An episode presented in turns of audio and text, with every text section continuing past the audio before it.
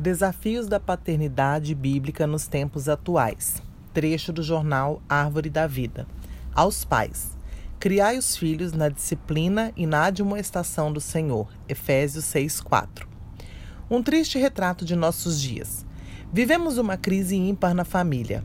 Luta-se para substituir a estrutura familiar deixada por Deus, composta de pai, mãe e filhos, por novas composições, fruto da imaginação humana. Não foi sem razão que Deus dotou pai e mãe de características diferentes e especiais para cuidar dos filhos. No manual do fabricante está prevista a presença dessas duas pessoas para que os filhos cresçam saudáveis. A falta de um ou de outro, ou a substituição de um deles, afeta o desenvolvimento psicológico do filho.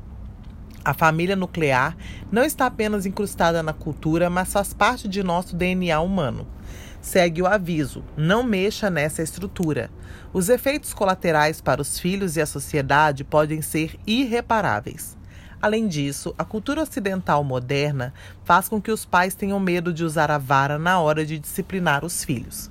Não somos em nada adeptos de pais maltratar ou agredir fisicamente os filhos, neles impor disciplina severa, descabida, com tapas, beliscões e empurrões mas administrar quando necessário umas boas palmadas apropriadamente, no momento, lugar e doses certos e com amor é fundamental para que os filhos aprendam limites, obediência e respeito aos pais. Provérbios 13, 24, 19, 18, 23, 13 e Efésios 6, 4. Hoje também estamos vendo uma virada na relação pais e filhos. Muitos pais, por medo, buscam ter dos filhos muito mais o amor do que o respeito. Por causa disso, fazem de tudo para não os contrariar. Sabendo disso, os filhos fazem exigências com a certeza de que a nova postura dos pais não lhes permitirá dizer não. Com pais amedrontados, intimidados e acuados, os filhos se tornam senhores absolutos. É certo que essa relação é disfuncional e desalinhada com a palavra de Deus, que estabelece e confirma que os pais é que devem encabeçar a casa e dizer aos filhos o que fazer apesar do desconforto que isso venha a gerar. São tantos os ataques provenientes das mídias e promovidas por famosos que chegam a desorientar a sociedade. Os que estão em processo de formação acabam confusos, de modo que seus valores e conceitos são alterados, ficando assim sem referência definida. Hoje podemos dizer que muitos pais estão perdidos, sem saber ao certo que caminho seguir, e os filhos estão bebendo desses novos conceitos, tornando-se impróprios para conduzir as futuras famílias. Que confusão! O grande desafio. Nós, porém, filhos de Deus, temos direção clara. Vivemos numa sociedade obscurecida, mas não estamos sem rumo, pois temos a palavra como lâmpada para os pés e luz para os caminhos. Salmos 119, 105. Se seguirmos sua orientação, trilharemos um caminho seguro e chegaremos à terra firme.